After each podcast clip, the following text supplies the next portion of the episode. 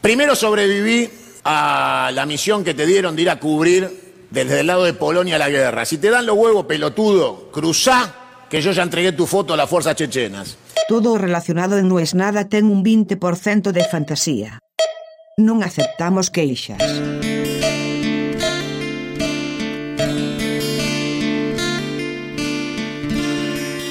Si digo que no lo pensé, miento. No sé ni por qué. Supongo que porque hay una especie de glamorización que te hace pensar de que, ¿por qué no? Entré, me senté en la compu, estoy a 46 euros de un pasaje a Polonia. Claro, Ucrania no se puede volar más. A Moscú tampoco. ¿Y si me voy a cubrir la guerra?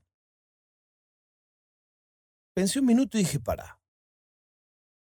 Si no sabes nada del conflicto, si no tenés ningún tipo de información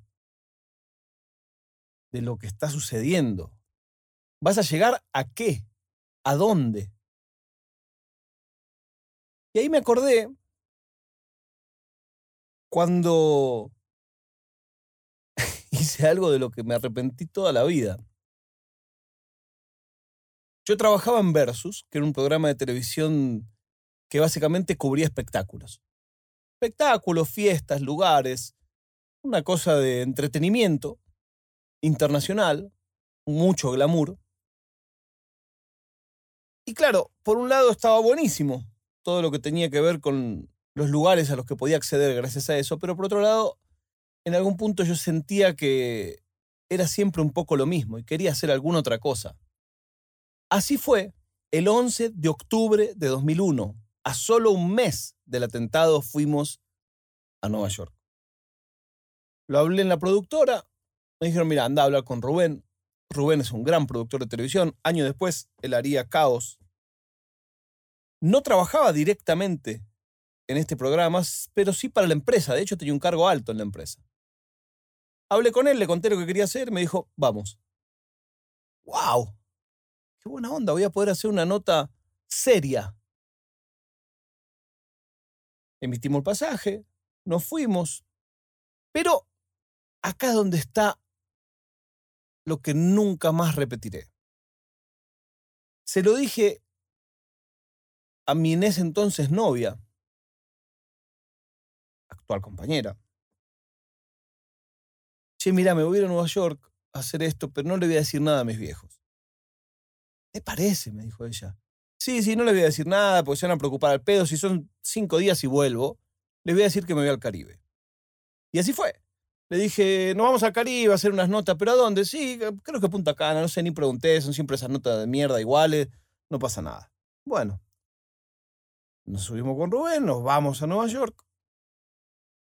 Venía todo tranquilo, empezamos haciendo un poco de imágenes, fuimos a la zona cero, a, lo más cerca que se podía llegar, fuimos a los cuarteles de bombero, que era realmente emotivo ver la gente que ponía las velas en la puerta. Hasta que, un día y medio después, no me preguntes por qué, empiezan las noticias a picarse y empieza a salir que había algo dando vuelta con Afganistán. Eh, no le dimos mucha bola, fuimos a almorzar, en todos los televisores eso. En esa época, insisto, 2001, todavía no tenemos redes sociales. Empieza a hablarse de un inminente ataque.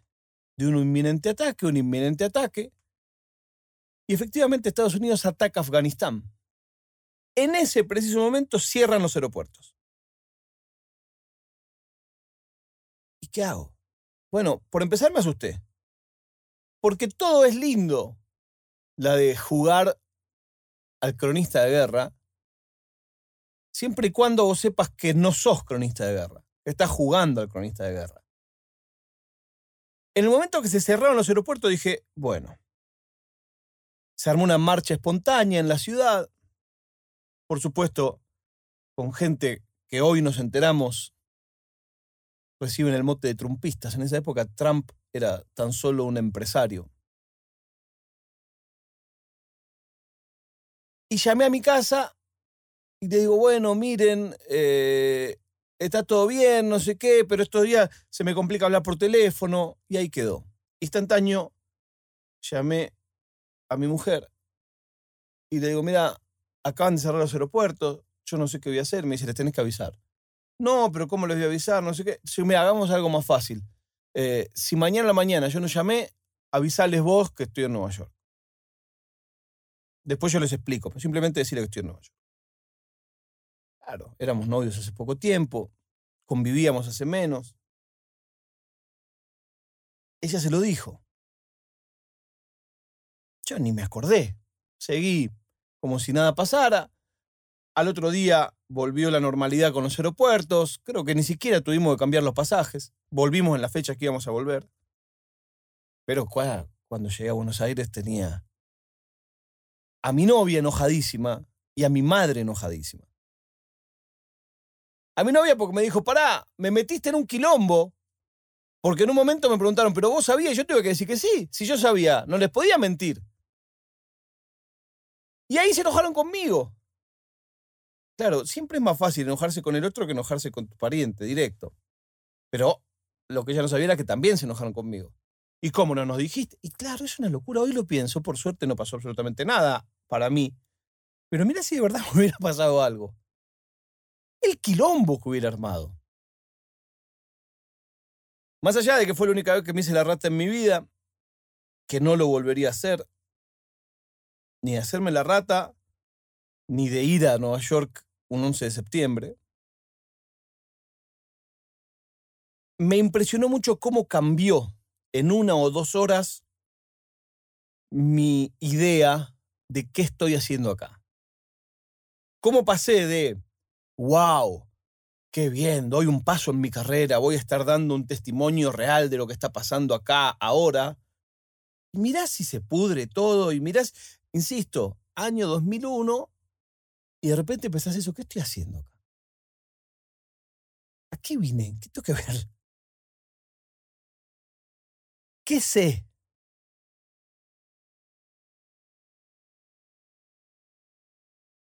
Hoy de verdad se me pasó por la cabeza 15 minutos la idea de, ¿y si voy y decidilo pasa de ser un show de viajes a ser una crónica periodística en tiempo real?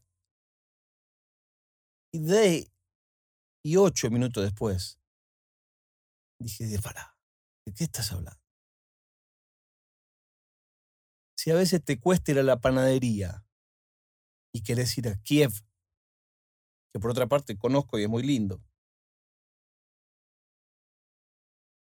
46 euros cuesta ese pasaje. Pero no tiene ningún sentido que yo lo saque. Por lo menos es lo que pienso hoy y ahora. Si alguno de ustedes me quiere convencer de lo contrario, ya saben dónde encontrarme. No es nada.